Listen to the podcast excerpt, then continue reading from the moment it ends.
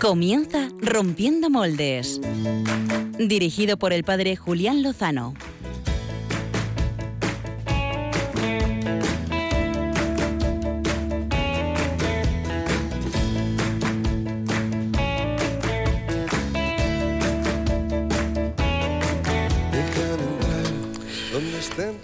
Muy buenas noches, queridos amigos de Rompiendo Moldes. Eh, Cristo ha resucitado, verdaderamente ha resucitado, respondían nuestros hermanos en los primeros siglos en lengua griega. Y es que hemos pasado pues un triduo, una Semana Santa, con la mirada fija en aquel que se entregó por nosotros, que cargó sobre sus hombros el pecado del mundo. Y no es un juego, eh, aquí nos jugamos la vida en que Cristo haya resucitado para que resucitemos también nosotros. donde el corazón espera y siempre, el pasado jueves santo por la noche me encontraba con Manuel, eh, no conozco su apellido, le conozco bien, eh, desde hace años, eh, pide en la puerta de las iglesias de Cienpozuelos, le hemos ayudado muchas veces en Cáritas, le hemos dado ropa, también le hemos ayudado con algunas facturas, con algunas compras, algunas ayudas puntuales, hemos conversado, es de Guinea, tiene alguna familia lejana, no lo ha pasado bien, no era fácil su vida y siempre ha estado cerca de la iglesia, pasaba a las celebraciones, escuchaba, le gustaba, comentaba. El pasado jueves santo dormía en la calle, era tarde y hablamos, hablamos un rato y al final pues eh, le acogí en, mi casa para que descansara, me dijo que era pues realmente la mejor forma de, de bueno, pues de reposar un poco. Durmió y le dije que, tenía que teníamos que ver su situación, hablar con su hermana, ir al médico. Ayer fuimos a una habitación para que pudiera descansar un poco más y le dije mañana tenemos que ir al médico sin falta. A las 5 y 40 de esta madrugada, Manuel pues eh, pasaba a la casa del padre. Eh, me lo han comunicado apenas hace unos minutos antes de venir para acá y pensaba en que en ese lugar donde nadie te puede acompañar, eh, pues Jesucristo, precisamente a esas horas, cuando terminábamos la vigilia pascual, le abría las puertas pues para darle el descanso que en esta vida pues no ha tenido en plenitud. Así que pues dedicamos este programa a Manuel que pues tengo yo la intuición de que nos pueda estar escuchando también en compañía de la capitana de esta emisora de la Virgen María.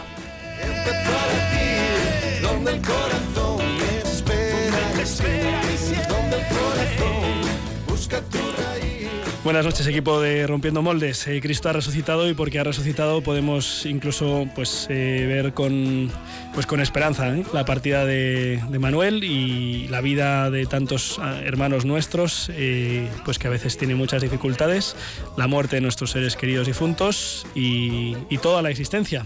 ¿Cómo estáis? ¿Ha hecho Pascua al Señor? ¿Ha habido efecto resurrección? Buenas noches equipo. Muy buenas noches Julián.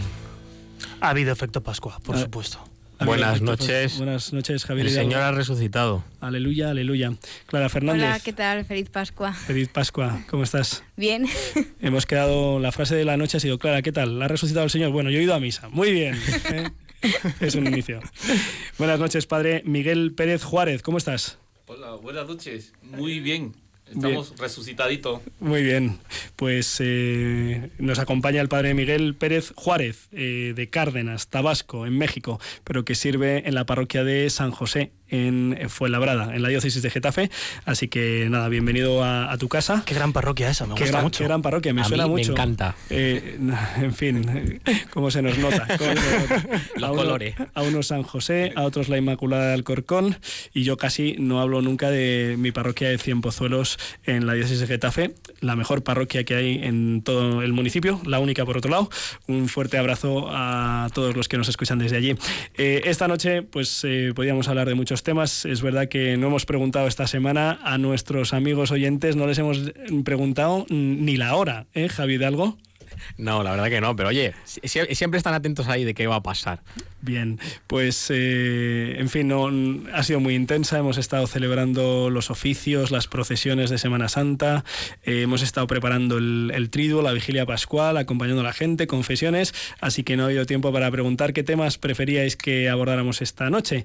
Y bueno, pues eh, vamos a tocar pues algo variado, los biorritmos, no sé qué nos van a traer los biorritmos esta noche. Pues vamos a ver ¿qué estamos celebrando hoy, Julián? Estamos celebrando que Jesucristo ha resucitado y está vivo. Pues de eso van a ir los biorritmos, no puede ser de otra forma. Me parece muy bien. Eh, Clara Fernández, ¿y tu plan B? ¿Cuál, cuál es esta noche? Mi plan B eh, va sobre la declaración de la renta. La declaración de la renta. pero, el resto de temas, ¿eh? eh cómo Que no, no te... Igual de interesante que el resto de temas. Sin duda alguna, yo creo que esto va... Pero Clara, si tú no haces, tú no haces declaración de la renta. Ya, pero hoy estamos en campaña y yo vengo a, defender la X de, la iglesia. Muy bien. Bueno, pues el tema de portada tiene, tiene que ver con, con esta cuestión indirectamente y es que, bueno, pues yo tenía ganas desde hace tiempo de abordar una cuestión eh, pues un poquito peliaguda y reiterativa en algunos ámbitos de nuestra sociedad, eh, que es la cuestión de las propiedades de la Iglesia, las inmatriculaciones, es decir, el proceso por el cual el Estado permitió a la Iglesia que sus propiedades fueran registradas, ya que durante muchos siglos eh, pues se dio por sobreentendido que los centros de culto, las iglesias, las ermitas, pues serían de la Iglesia, ¿no? De quién iban a ser si no. Pero desde hace unos, unos años, hay distintas plataformas que están intentando pues eh, sembrar las dudas ¿no? sobre si la legitimidad, la licitud de esas eh, inmatriculaciones, es decir, del registro de las propiedades eclesiásticas a nombre de la Iglesia. En concreto, últimamente, pues eh, la última polémica está situada en Zaragoza, en torno a la parroquia precisamente Santa María Magdalena y la Catedral del Salvador, la conocida como la SEO, que el, el Ayuntamiento de Zaragoza pues ha iniciado un proceso para reclamarla, un proceso que por un lado es inútil porque no le compete a ellos, pero que bueno, que se trata de hacer ruido, también se ha escrito al Papa Francisco, el alcalde de esa eh, insigne ciudad, para pedirle ayuda para, para expropiar a la iglesia sus, los templos que lleva custodiando. Así que vamos a tener con nosotros a José Antonio Calvo, sacerdote de la diócesis de Getafe, delegado de medios de comunicación, eh, que nos va a aclarar, ¿eh? porque sobre estas cuestiones hay como muchos mitos, muchos tópicos que son falsos y que conviene aclarar. Eh, sí les vamos a pedir a los oyentes que compartan con nosotros eh, por Twitter eh, pues sus impresiones del efecto resurrección, el efecto Pascua, cómo han vivido la Semana Santa, ¿vale? Javi Hidalgo, no sé si tienes alguna pregunta concreta o el hashtag, si nos lo puedes recordar, te lo agradecemos. Sí, vamos a usar el hashtag que venimos usando, pero con el programa, obviamente, Moldes 111. Moldes 111. Ya llevamos 111, 111 programas. Pues, pues nada, vamos, a, vamos a meternos en, esta primera cuestión. Eh, vamos con la entrevista de portada.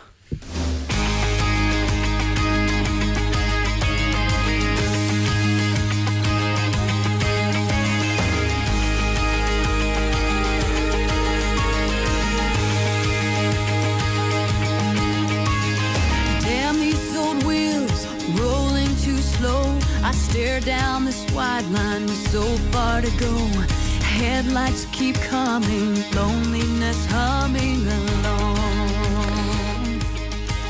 El pasado 27 de marzo, en sesión extraordinaria y urgente, el Ayuntamiento de Zaragoza, compuesto por la formación Zaragoza en Común, en, esa eh, sesión extraordinaria y urgente, decidió ejercer acciones contra la inmatriculación y la titularidad de dos templos católicos de singular importancia en la Archidiócesis de Zaragoza. Eh, la SEO y la parroquia Santa María Magdalena, que da nombre precisamente al barrio en el que se encuentra. Eh, dos, fueron, dos templos que fueron inmatriculados por el arzobispado en los últimos años de la década de 1980. Así que a uno no deja de sorprenderle que casi 30 años después haya que tomar medidas urgentes y extraordinarias. Hay una campaña laicista por parte del movimiento hacia un Estado laico, entre otros, que se reunió con el alcalde de la ciudad y, que le instó ¿eh? a que tomara medidas. Y bueno, no sé si en otros ámbitos eh, hace mucho caso, pero a, este, a esta asociación se la hizo. Así que el movimiento hacia un Estado laico eh, quería quiere que se devuelva al pueblo. No sabemos quién es el pueblo, supongo que serán ellos, ¿no? Los demás no sé si somos pueblo o no somos pueblo. Quiere que se devuelva el patrimonio artístico de la iglesia al pueblo. Aquí hay muchos eh, tópicos, muchos sofismas que queremos aclarar de la mano del padre José Antonio Calvo, que está al otro lado del hilo telefónico. Muy buenas noches, José Antonio. Muy buenas noches, Julián. Feliz Pascua. Feliz Pascua de Resurrección. Muchas gracias por atender los micrófonos de Radio María de Rompiendo Moldes. ¿Qué tal has pasado esta Semana Santa? Intensa, ¿verdad? Bueno, pues ha sido muy intensa, un poco rara, porque me ha tocado retransmitir eh, la misa de la Cena del Señor, los oficios desde el Pilar para Cadena Cope. Ah, qué bueno. Una cosa un poco rara, desde luego. Ya. Y luego he estado celebrando la Pascua en unos, eh, unos pueblecitos de la archidiócesis. Y ahora ya estoy de vuelta en la diócesis en, eh, a Zaragoza, en Zaragoza, pues para comenzar mañana los trabajos habituales. Y entre esos trabajos habituales tenéis ahora encima de la mesa un tema pues que ya se ha dado en otros ámbitos, en otras diócesis, la, Catedral Mezquita de, Córdoba, eh, pues eh, sabemos que hay un hostigamiento y un ataque eh, y ahora pues le toca a Zaragoza. ¿Cuál ha sido la, respuesta por parte de la delegación del arzobispado a esta pretensión de de, expropiar ¿eh? Eh, las, los dos templos que hemos mencionado a la archidiócesis? Bueno, yo creo que lo primero que, hay que destacar es la absoluta tranquilidad que, la Iglesia local de Zaragoza tiene y mantiene. ¿eh? porque estamos convencidos de que no solamente hemos obrado bien, sino que además nos ampara el derecho, nos ampara la razón, nos ampara el sentido común. Y, en segundo lugar, además de transmitir esta tranquilidad al pueblo, al pueblo de Dios, ¿eh? Eh, también hemos eh, intentado poner nombre a lo que está sucediendo. Vamos a, vamos a poner nombre a lo que está sucediendo. ¿Cuál es la, digamos, la protesta que hay encima de la mesa? ¿Por qué se dice que la Iglesia ha obrado pues, ilícitamente en la cuestión de las inmatriculaciones? Eh, señalabas tú al principio como detrás de todo esto hay un movimiento, que es el movimiento hacia un Estado laico, que aunque en sus estatutos eh, afirma que defiende la libertad de conciencia, eh, desde luego quiere, quiere confrontar a la sociedad con la Iglesia Católica señalándola como el enemigo del pueblo. Esto lo hace desde distintos frentes. Ahora ha tocado este, inventándose además eh, pues una, una ficción, diciendo que pasan 30 años desde que el arzobispado inscribió en el registro de la propiedad eh, la Catedral del Salvador, la SEO, la Iglesia de la Magdalena y otras más, y, que si no se hace nada después de estos 30 años, pues eh, la Iglesia se los va a quedar. Eso es una falacia, es una mentira, es una manipulación es propaganda. Porque desde cuándo, desde cuándo la, Catedral del Aseo eh, podemos decir que, pertenece a, la Iglesia. Pues mira, en el año 1118, cuando se reconquista la ciudad de Zaragoza, ya el, primer obispo de, la restauración, don Pedro de, Librana, ya eh, eleva, pone un altar, pone un altar donde, donde está hoy. Y en el año 1121, tres años después, se consagra la catedral desde entonces ininterrumpidamente ha sido la sede del obispo. Eh, con la parroquia de la Madalena pasa algo similar. El primer dato que tenemos eh, es de un documento de 1126, donde ya se habla de la parroquia de la Madalena. Eh, entendemos que también es una parroquia que se erigió nada más se reconquistar la ciudad. Eh, José Antonio, estamos hablando de ocho siglos, no de 30 años. Ocho siglos. es que me río por no, por no, en fin. ¿Qué, te iba a decir, eh, padre José Antonio? A lo mejor hay algunos oyentes eh, que se extrañan por el hecho de que mm, la Iglesia haya tenido que hacer un registro de sus propiedades. no sé si podrías explicarles cuál era la situación previa por eh, la que la Iglesia, mm, el Estado, no había permitido o había entendido que no hacía falta que la Iglesia eh, registrase sus propiedades. Bueno, pues eh, hasta 1998 el reglamento hipotecario exceptuaba de la inscripción los templos destinados al culto católico, solo los destinados al culto católico, no al resto, a los demás cultos. El sentido de esta regla era más o menos claro estos bienes no necesitaban publicidad registral porque públicamente eran conocidos como templos católicos. ¿Qué pasa? que tras la promulgación de la Constitución en 1978 se discutió si esta norma era realmente una exceptuación o simplemente permitía no inscribirlos, si era una mera dispensa. Bueno, se discutió el sentido de la regla, pero enseguida se vio, enseguida se vio y así lo vieron los registradores que dado que la Constitución señala que España es un país aconfesional, si no se permite a la Iglesia Católica registrar sus propiedades, eh, y en concreto sus templos, lo que se está haciendo es discriminarla. Por eso, gran parte de los registradores de, los distintos colegios de España aceptaron sin problemas esta, este registro.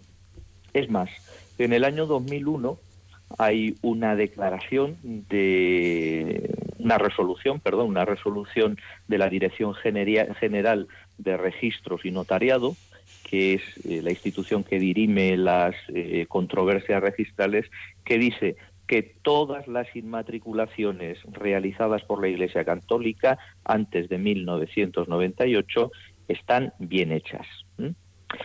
También hay que decir que pues no se es propietario de un edificio, en este caso de unos templos, porque se inscriba en el registro. No, se inscribe en el registro porque se es propietario. La Iglesia goza de esa propiedad ininterrumpidamente, pacíficamente, notoriamente durante esos ocho siglos de los que hemos hablado antes.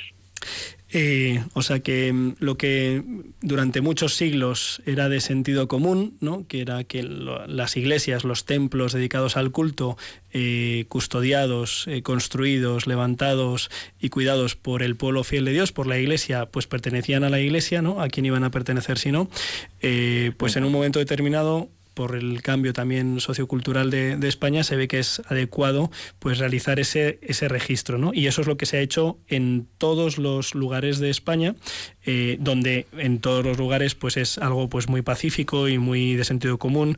Eh, yo no he escuchado a nadie que se le haya ocurrido en mi pueblo, en Cienpozuelos, pues eh, que se ponga en duda de, de quién es la parroquia o de quiénes son las otras iglesias, ¿no?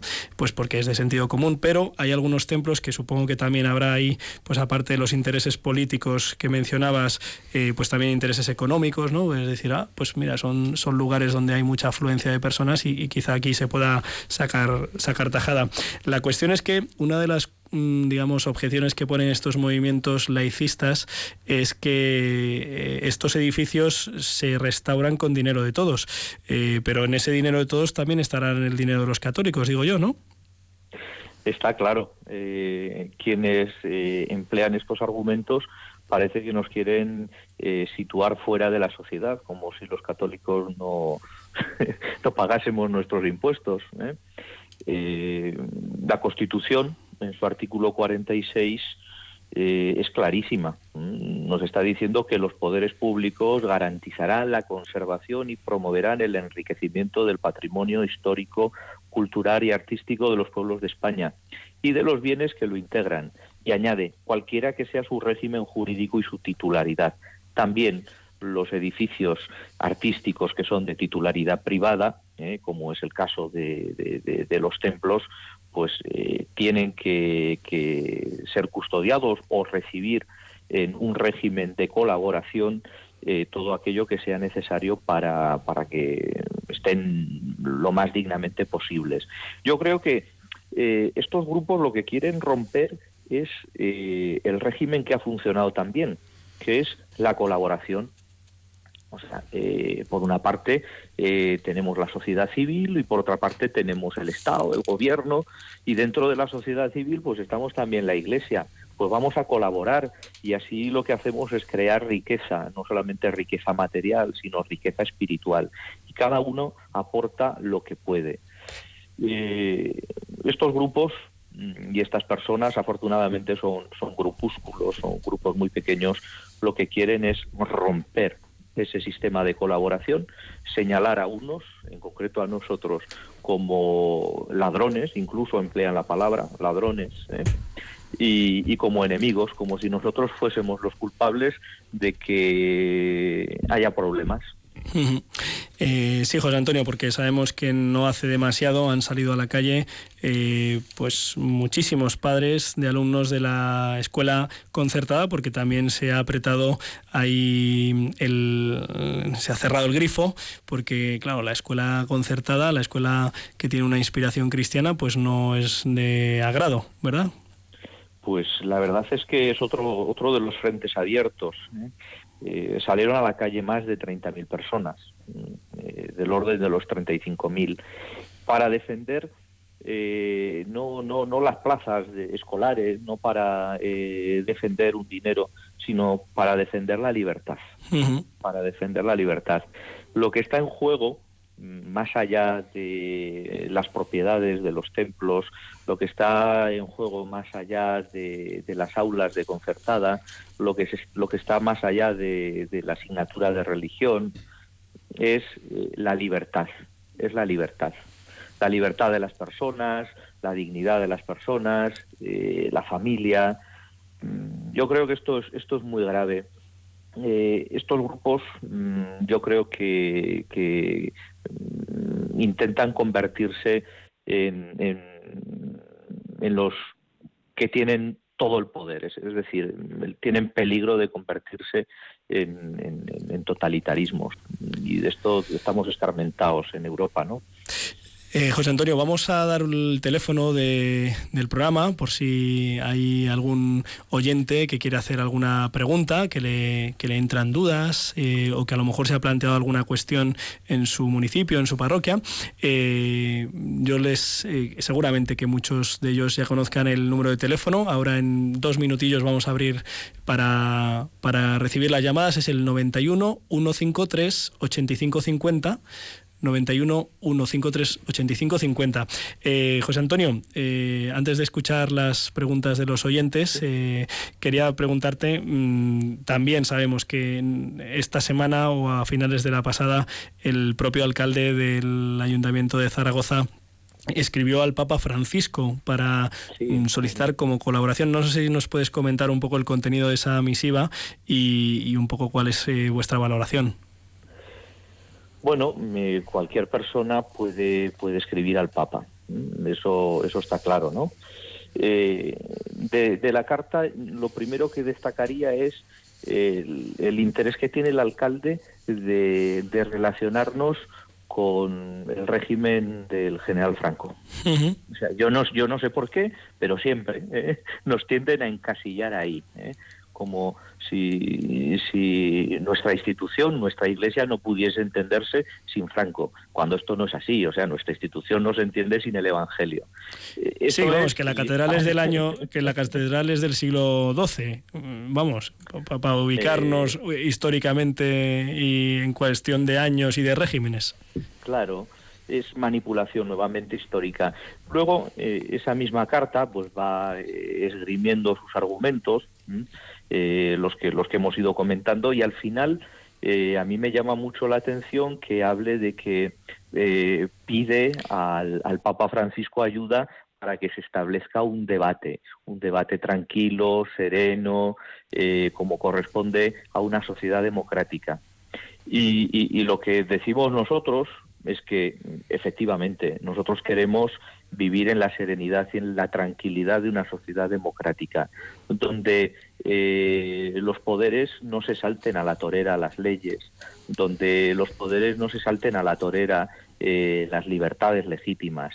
Eh, nosotros realmente creemos que la actuación del ayuntamiento, o, o más bien del gobierno de la ciudad, y de estos otros grupos rompe directamente eh, la tranquilidad democrática eh, que nos gusta y, en la que hemos vivido. José Antonio, eh, estamos esperando, vamos, teníamos algunas, algunas llamadas, pero no siempre es... le pedimos que hagan preguntas para que nos aclaremos más que valoraciones y opiniones. tenemos a Javier Hidalgo en, en, Community Manager que está viendo cómo nos están siguiendo en Twitter. Javier, no sé si hay alguna pregunta. Hay una pregunta. Hoy han llegado a tiempo, Julián. Muy bien. Eh, bueno, la pregunta para Juan Antonio es eh, que si Roberto pregunta, que es además un fiel del programa de Romito Moldes, pregunta que si podemos decir que no es propiedad de unos, sino de todos. O sea, en realidad también viene a decir que, que también es un patrimonio histórico, un patrimonio cultural, algo que le pertenece a todos. Bueno, mm, yo creo que, que decirlo así es un poco peligroso. Eh, el, el, templo es para el culto y, la iglesia es la propietaria y, la iglesia pues señala lo que es eh, el fin primordial que es el culto y, otros fines compatibles lo que sí que decimos es que son templos que están al servicio de todos ¿eh? al servicio de todos y como he dicho en otras ocasiones a nadie se le pide el carné de católico para entrar. ¿Qué pasa? Si, si extendemos la cuestión de, la propiedad a, todos, una propiedad universal, pues no es de nadie. ¿Y quién se hace el responsable? Yo creo que lo que hay que decir y lo que decimos y lo que es en realidad estos templos son del pueblo de Dios y el pueblo de Dios es especialista en servir. Y por eso los pone al servicio de todos. Pues me ha gustado mucho esa explicación, que además eh, se corresponde con la realidad de, yo no conozco la totalidad, ni mucho menos, del uso de los templos de la Iglesia en nuestra nación, eh, pero están al servicio pues, de la fe del pueblo de Dios y del, mm, del placer estético de quienes lo visitan, eh, o sea, al servicio de todos. Pero para que pueda estar al servicio de todos, precisamente, eh, pues debe estar custodiado por una institución que no tiene más interés que el de darle el sentido original, que es el culto, ¿verdad? Y eh, también abrirlo a, las personas que puedan disfrutarlo. Tenemos en, el, en, una llamada telefónica, es, mm, ¿se ha cortado? ¿Se ha ido María de Madrid? Vale. Pues se nos han caído las llamadas, pues bueno, pues a lo mejor eh, las podemos recuperar eh, más tarde. Le quería preguntar al, al padre Miguel Pérez Juárez, eh, que, está aquí en el estudio con nosotros y que él es mexicano. No sé cómo es la situación de la propiedad, del uso y, de la custodia de los templos en México. No sé si hay estas dificultades o si funcionan de otra manera, padre.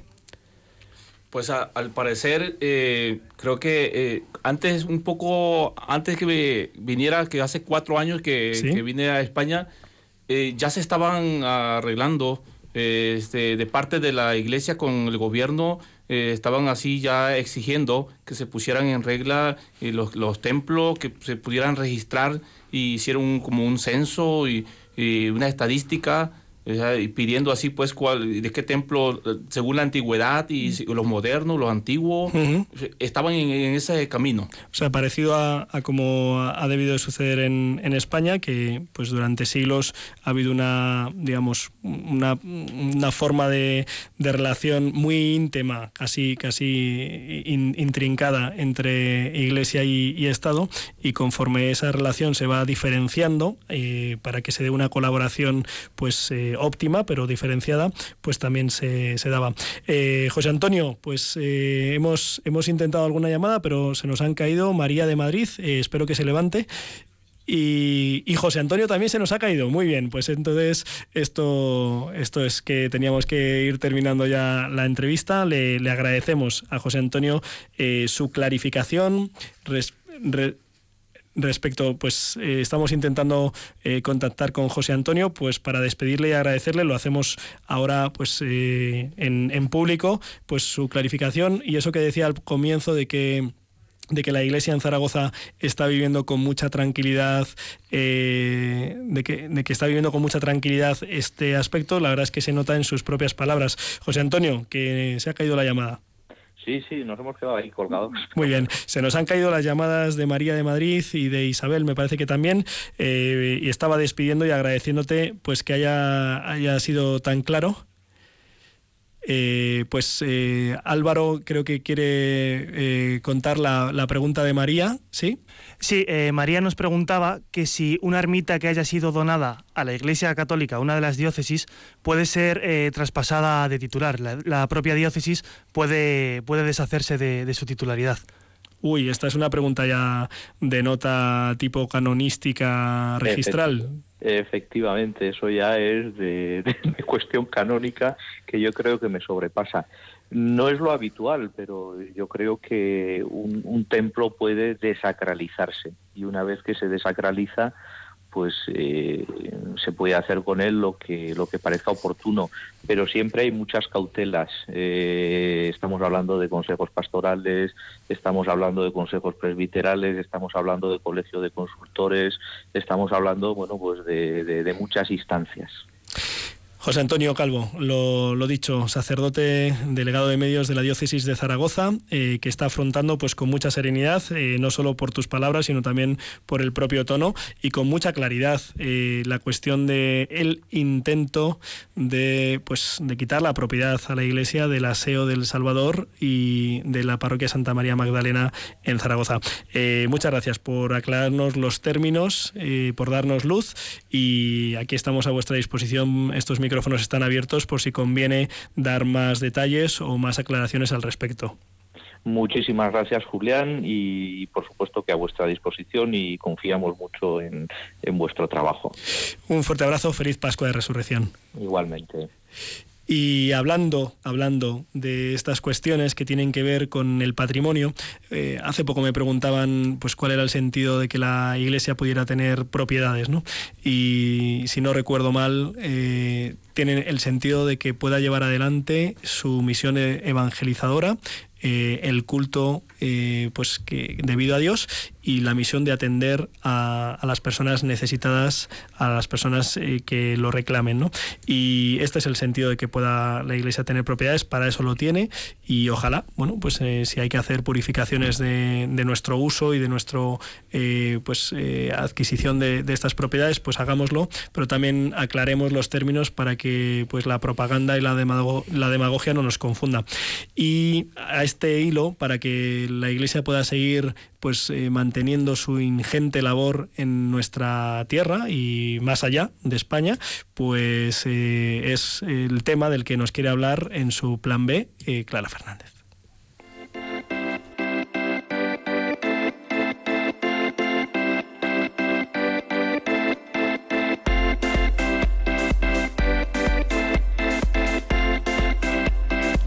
El plan B con Clara Fernández.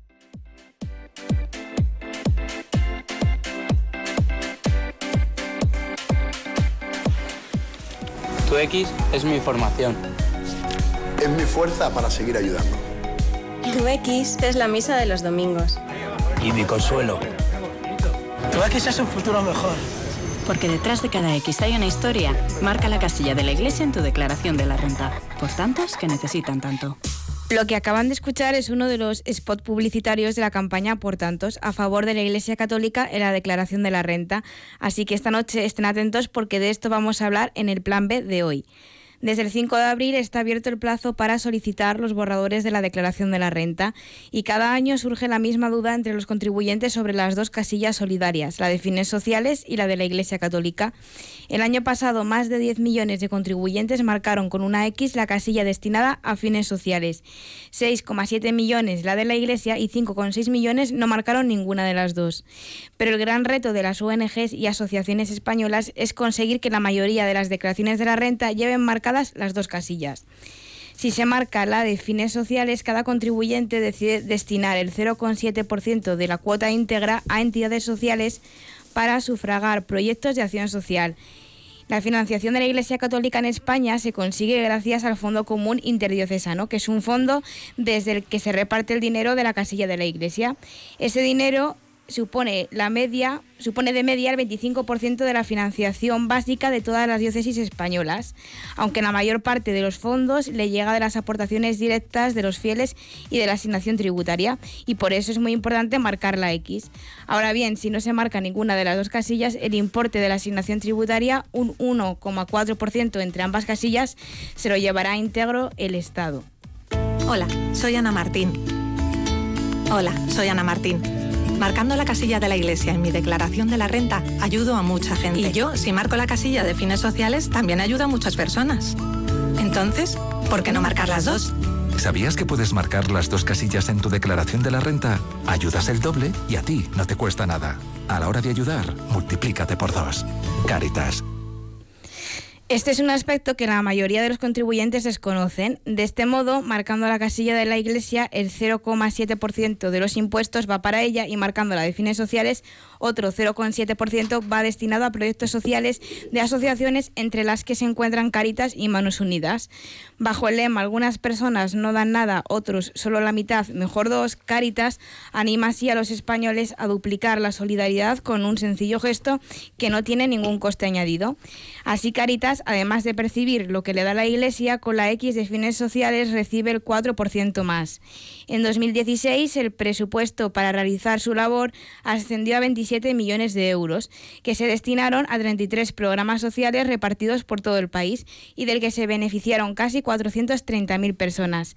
De ahí lo importante de que sepamos que con las 2X ayudamos doblemente a la Iglesia. Eh, así que cambiar la vida de muchas personas y hacer un mundo mejor con un pequeño gesto no cuesta nada y está en las manos de todos. Si quieres que tu declaración de la renta este año sea distinta, marca las dos casillas para ayudar el doble. La X solidaria en tu declaración sí te renta. Porque seleccionando la casilla de actividades de interés social estarás ayudando a más de 6 millones de personas que lo necesitan. Y si habitualmente marcas la casilla de la iglesia, marcando las dos podrás ayudar el doble. Para ellas tus impuestos lo son todo. Y a ti no te costará nada. Hace unas semanas, no, no recuerdo exactamente la fecha, un famoso eh, presentador de radio española entrevistaba a un sacerdote de Cuenca, el padre Declan, un hombre muy salado, muy de Dios y con mucha personalidad y que se expresa muy bien. Y este presentador, eh, antiguo miembro, vamos, de Goma Espuma, en M80 me parece que es, pues le decía, oye, oye, que, que, que tu sueldo te lo pago yo, ¿no?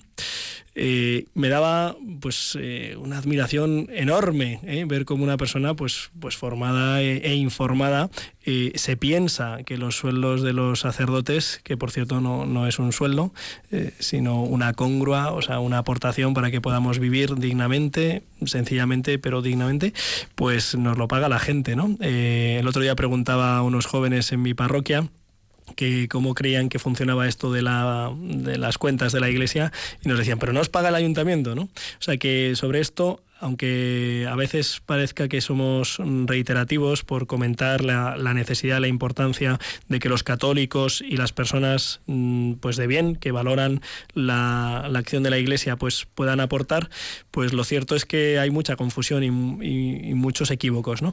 La Iglesia se financia eh, fundamentalmente por los donativos, las colectas eh, que reciben pues a través de las mm, casi 20.000 parroquias que hay en, España. ¿no? Eh, y aparte, pues tiene una un acuerdo con el Estado español por la increíble red asistencial educativa que está implantada en España y que no hace falta argumentar demasiado porque lo vemos en nuestros pueblos, en los dispensarios, en los comedores, en las residencias y en los hospitales. Ese es el, ese es el motivo por el que el Estado español ve con sentido común que se pueda haber una colaboración fructífera y por eso ofrece la posibilidad de marcar esa X que por la cual ni cobran ni, piden más al contribuyente, contribuyente ni le devuelven menos, como muy bien nos recuerda esta campaña eh, que me encanta. ¿eh? Los, los, materiales de por tantos eh, es desde aquí mi enhorabuena a todo el equipo que realiza esta campaña. Y ahora después de cuentas, eh, vamos a movernos un poquito, a mover el esqueleto con nuestro equipo más dicharachero, que es... Eh, se me ha ido. Dale la careta.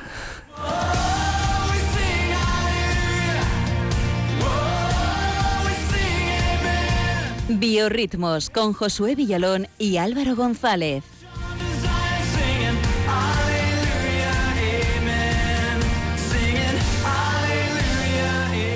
Aleluya, amén. Ya lo podemos decir. Durante la cuaresma, ¿qué habéis hecho con la careta? Eso es, esa era la cuestión. ¿Qué, hicisteis? Se les ha ido mucho. No hicimos nada y nadie se dio cuenta, no hubo ninguna queja, Julián. Bueno, teníamos aquí la otra, lo que pasa es que ha habido muchos líos, no ha habido biorritmos porque estuvimos en Javier, Clara y yo. Ah, ahora lo pillo. También Josué ha estado muy desaparecido y... Pero bueno, eh, tenemos siempre la careta muy bien elegida para que siempre sea, para que siempre sea Pascua. Eh, hoy traemos un biorritmos muy jubiloso, porque tiene que ser así hoy. Y en lugar de traer un único artista, traemos tres distintos con canciones que nos hablen de la resurrección. Pero todas ellas con ritmo, por supuesto.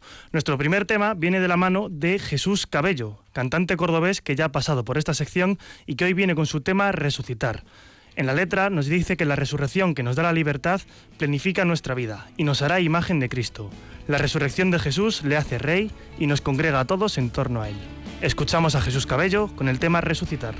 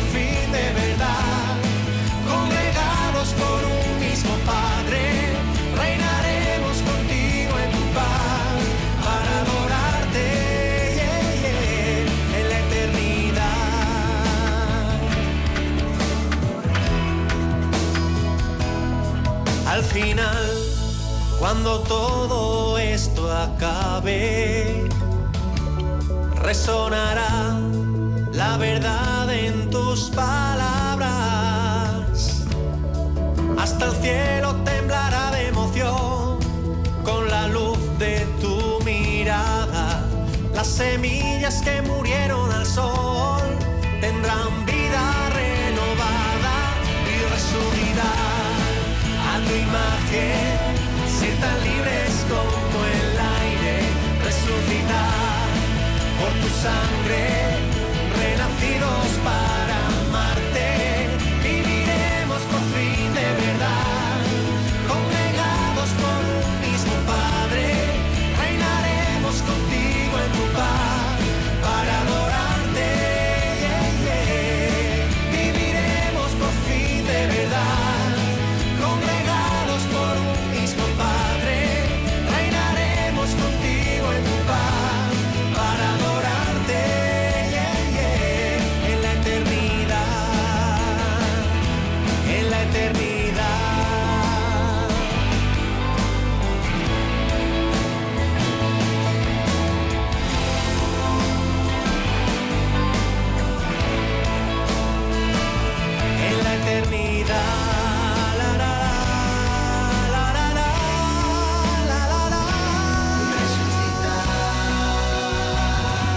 Estamos escuchando el tema Resucitar del cantante español Jesús Cabello. Hicimos ya un biorritmo sobre él. Él es natural de Puente Genil, en Córdoba, y cuenta el artista que desde pequeño sintió la necesidad de encontrar el sentido a su vida y lo halló en Cristo cuando sufría una grave enfermedad. Otro tema muy recomendable para este tiempo de Pascua que estamos teniendo, que acabamos de estrenar, es otra canción con el mismo título, Resucitar, pero que nos llega desde el grupo de República Dominicana Tercer Cielo. Son un descubrimiento que trajimos aquí hace ya tiempo, si no me equivoco, y son un grupazo, tienen un estilo más pop dilatado, ¿no? más pausado, no tan eléctrico como el de Jesús Cabello, pero que no tiene tampoco pérdida. Escuchamos a Tercer Cielo.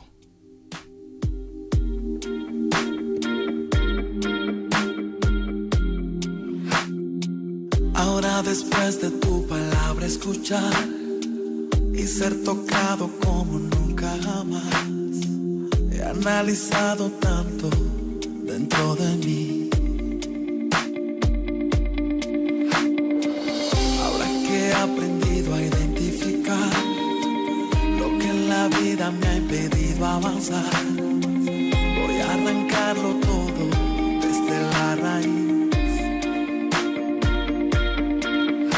Aquello que de mí conozco y las cosas que ignoro. Entrego a ti y abro las puertas sin duda para que tú puedas entrar estando convencido que mi vida nunca será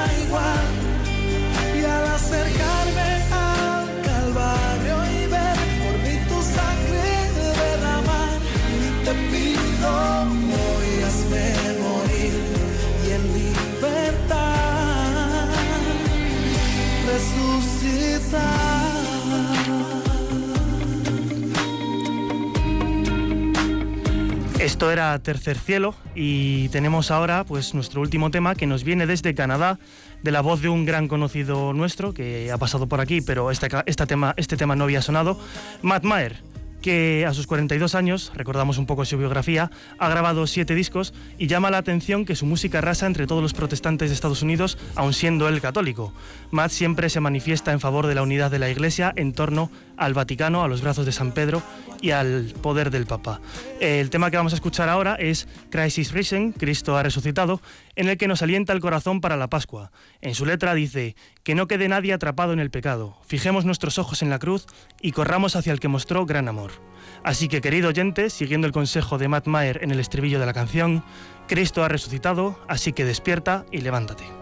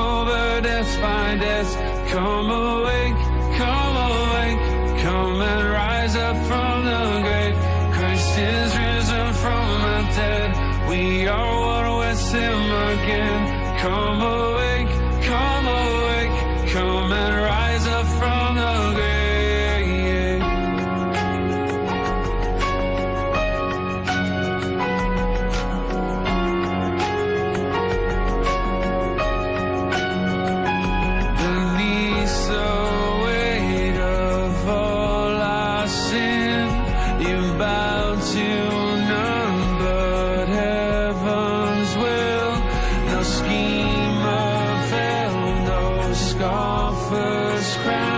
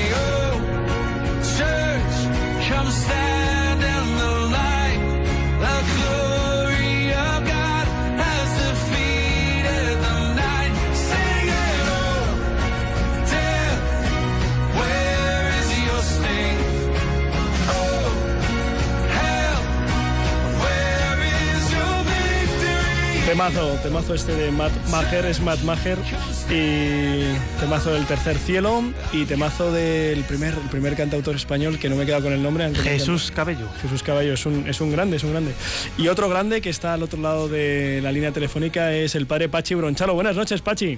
Julián, buenas noches, felices Pascuas. Cristo, Cristo ha resucitado verdaderamente. Eh, y creo que además ayer a las 5 de a las tantas de la madrugada estabas celebrándolo, que te vi, que te vi. Estaba con José Villalón eh, en Valdemoro tomando corderito. Con José Villalón, Juanfer Prado Piña y Mogollón de Peña, con la que habías celebrado eh, la Pascua anoche. Sí, sí, sí. Fue, fue precioso, precioso la celebración en la parroquia. ¿Habéis hablado de las parroquias? Tengo que decir que la mía es la mejor. Por supuesto, la, la mejor en la que tú estás. Eso, eso, eso. ¿Qué, ¿Qué, te iba a decir, Pachi Bronchalo? ¿Qué, ¿Qué, tal has vivido estos días de, de Triduo, de Semana Santa, la vigilia, Domingo de Resurrección? Pues ha sido muy intenso y muy bonito. Nosotros aquí lo que hacemos en la parroquia es una pascua con los jóvenes. Sí.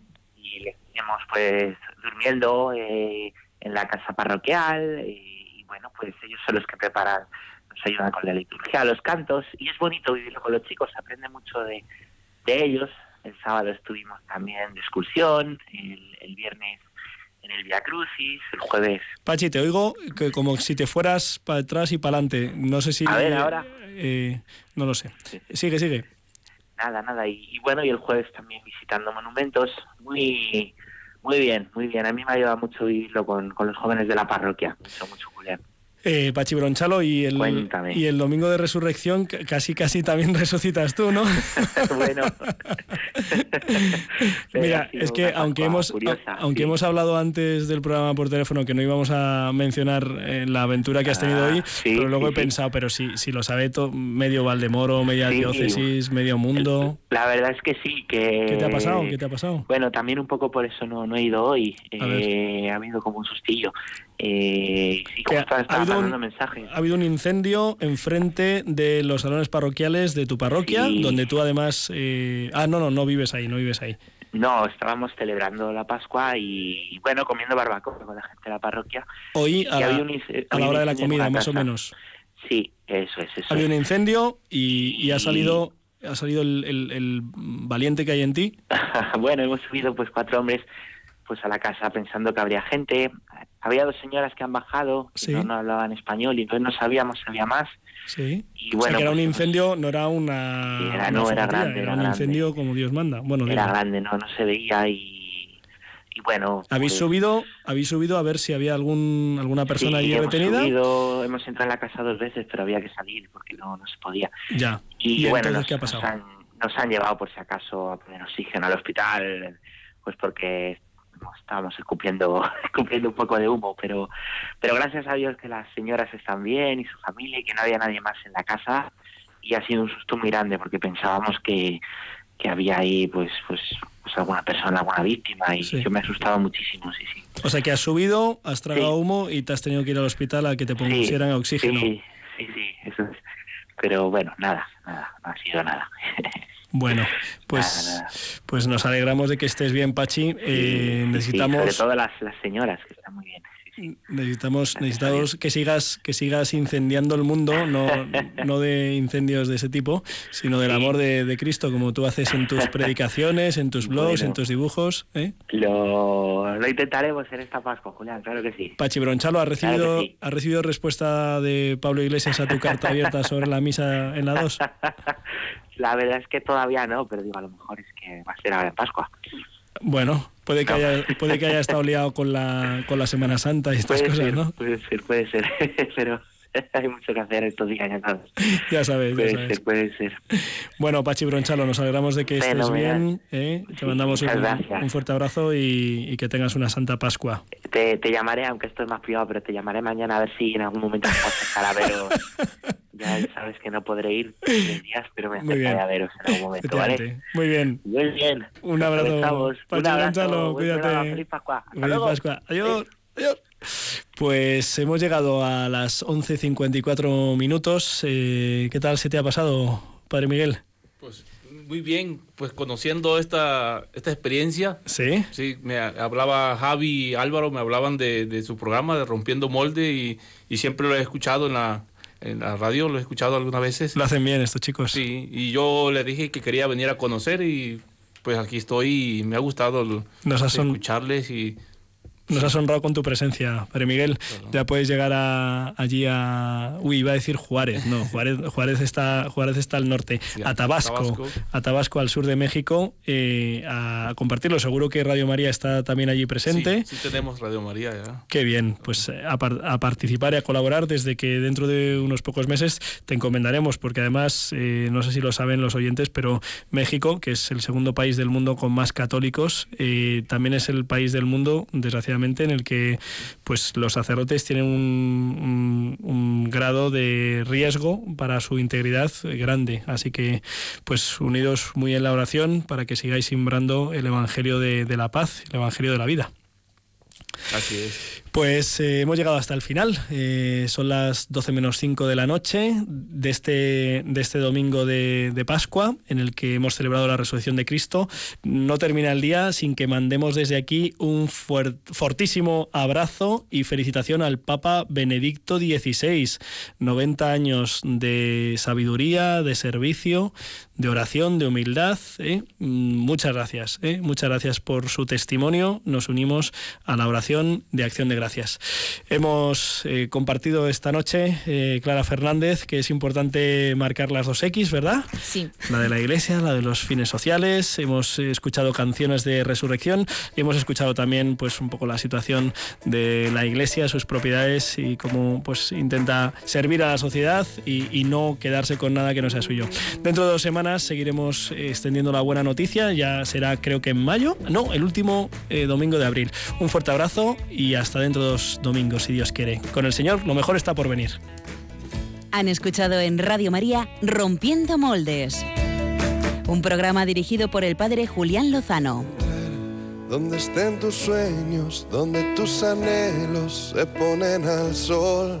Déjame estar donde tantas veces piensas que no puedes, tal vez pueda yo.